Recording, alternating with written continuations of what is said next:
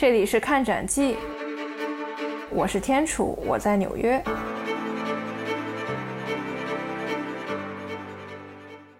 刚才我们也提到了啊，这个喜马拉雅艺术呢，其实就是围绕着这个喜马拉雅山脉，对吧？然后青藏高原、尼泊尔，当然了，再往这个喜马拉雅山脉外面延伸，就是范围更大的区域，你也能找到喜马拉雅风格艺术的作品。就比如说这些区域都包含哪些呢？咱们大中国、蒙古、西伯利亚南部、缅甸北部等等。先着重来说一下我们中国，离我们最近的就是在北京，因为我跟尼克不都北京人嘛。然后在那个北海公园儿，它的那个白塔其实就是喜马拉雅风格的这么样的一个佛塔，当然它也是一个舍利塔。当然了，就说你南下，你到杭州、上海以南的这些地区。其实你也能看到一些从元代就流传下来的一些喜马拉雅艺术。然后咱们再讲回这个北海公园这白塔寺啊，大家都知道，就说让我们荡起双桨的那个小白塔，那个海面倒影着美丽的倒影的那个白塔。对对，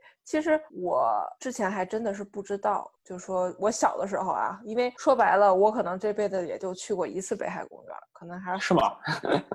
就是我们家就四环以外嘛，就就很少往城里跑。那会儿真的不知道说什么是这个，竟然是个喜马拉雅艺术风格的。我那会儿连喜马拉雅艺术是什么我都不知道。所以在之后的了解过程中呢，哎，就觉得，我的天哪，就是我很惊讶，喜马拉雅艺术呢，其实就是在我身边很近很近的地方。这个白塔呢，它是一座藏式的喇嘛塔，也是北海的标志性建筑。它是始建于清初顺治八年（一六五一年左右）。然后，当然，关于这个塔呢，咱们就不做过多的这个赘述了啊，大家都熟悉。你你不熟悉的，你也是知道。然后据这个石碑记载，就说当时为什么要建这个塔，是谁要建的？当时就是这个西藏喇嘛他们的建议，就是给皇上的建皇帝的建议，就说立了这个塔寺的话呢，就可以保佑所有的人民喜乐安康吧，有种这种感觉。所以皇得到皇帝的恩准之后呢，哎，就修建了这个白塔。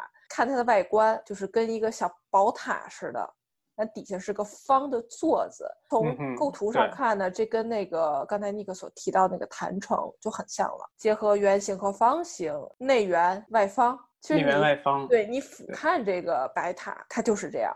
当然了，你再把你的视野给扩大，你扩大到整个北京皇城。不是现在的北京城啊，是当时的北京皇城。对，它的对二环里，藏传佛教他们认为的一个道理，北京皇城呢，它就是个方盒子，相当于就相当于一个坛城，然后坛城的中央呢，就是这个就这个白塔就在这个中央，哎。又形成了内圆外方的这么样的一个构图吧。当然啦，就说从宗教艺术上来看呢，就说这个塔正面就有一个盾形的这么一个小的佛龛，然后里面也有一些藏文图案呐，就都是一些吉祥的吉祥话，有代表吉祥之意。其实这些图案，哎，也是喜马拉雅艺术的一种，它也是从明代开始从西藏的地区传到北京这边的。对，其实这个喜马拉雅艺术，你看它不仅仅说啊，就是围绕那个山脉那些地区，它真的是真真正正的影响是十分广泛的，甚至是也传到了中原地区。咱们其实平常一提到喜马拉雅艺术，它最有代表性的就是咱们最熟知的那是藏传佛教。但虽然说藏传佛教艺术它不能完全等于喜马拉雅。但是喜马拉雅的确是以藏传佛教的这种形式，然后在中国有一个很广泛的从文化到政治，甚至到艺术方面的影响。其实藏传佛教它可以说是佛教现在来看比较大的三个分支其中的一个分支。另外还有就是现在在咱们中国中原地区，呃，很普遍的就是汉传佛教。然后还有就是现在东南亚地区的叫上座部佛教。这三个大的佛教的派系，差不多就是现在整个佛教大的一个分化的情况吧。然后佛教它其实是从公元前六世纪左右，在印度东北部，就是现在尼泊尔和印度接壤的那个地方，差不多发源起来的。然后一直呢，经过几百年，然后到公元一世纪左右的时候，呃，整个印度北部，甚至中亚到现在的阿富汗，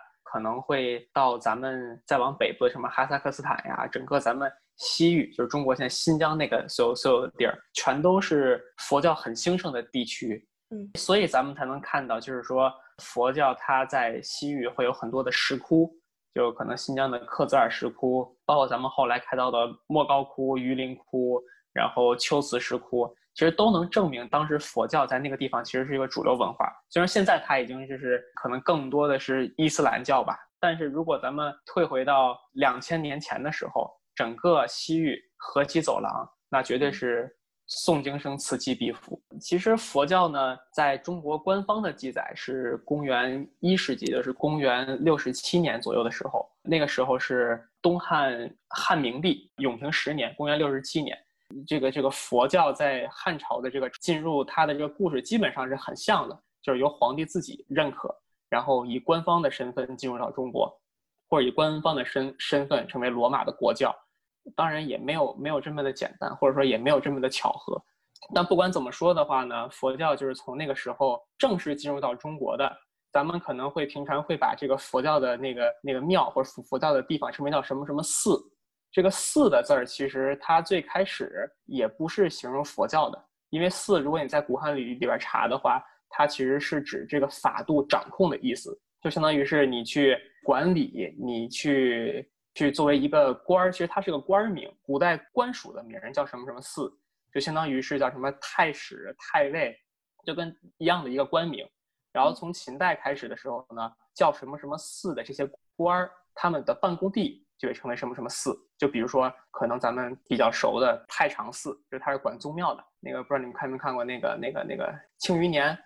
庆余年》里边那个范闲，他不是被那个皇上封为叫太常寺协律郎。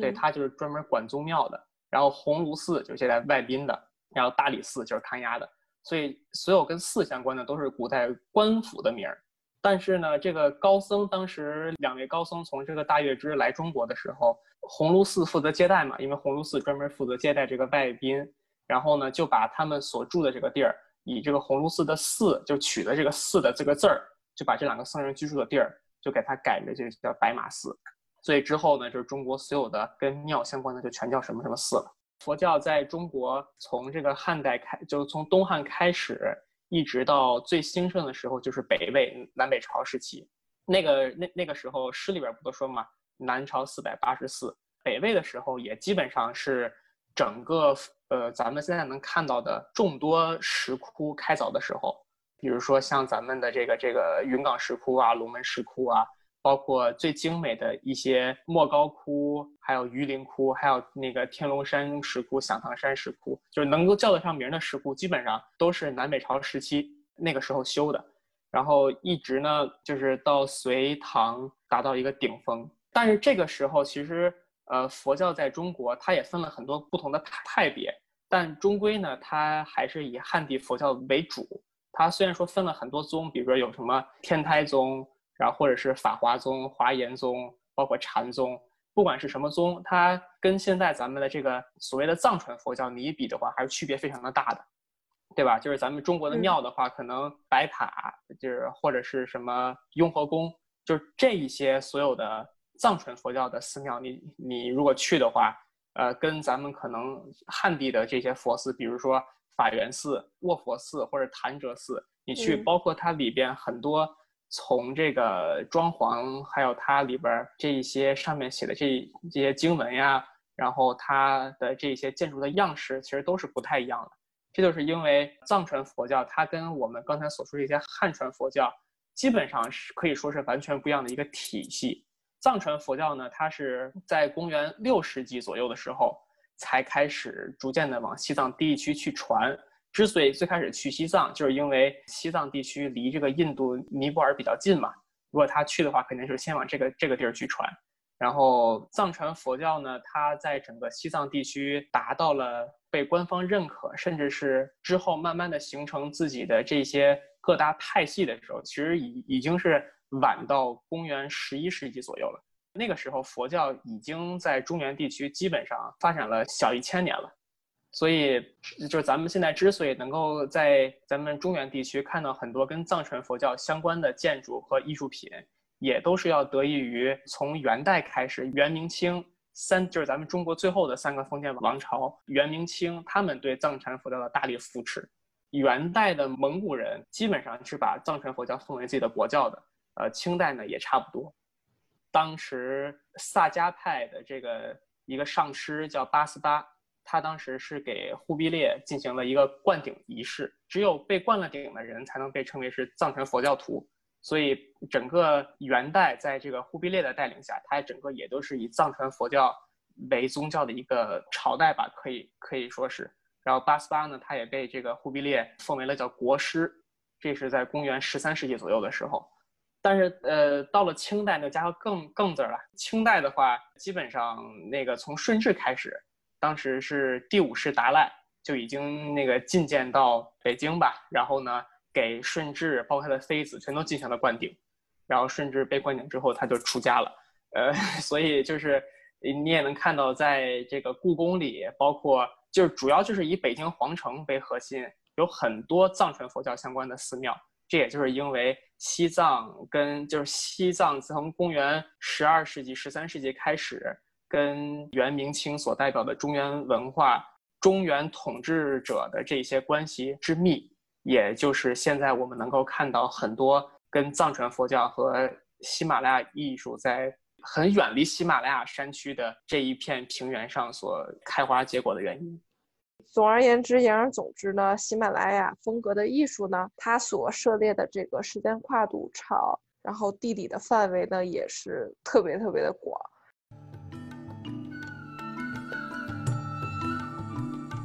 喜马拉雅艺术其实遍布中国，北京北海公园内的白塔和位于西城区妙音寺内的白塔，都是喜马拉雅风格的佛塔。还有杭州、上海以南等地，常能见到从元代流传下来的喜马拉雅艺术风格的建筑。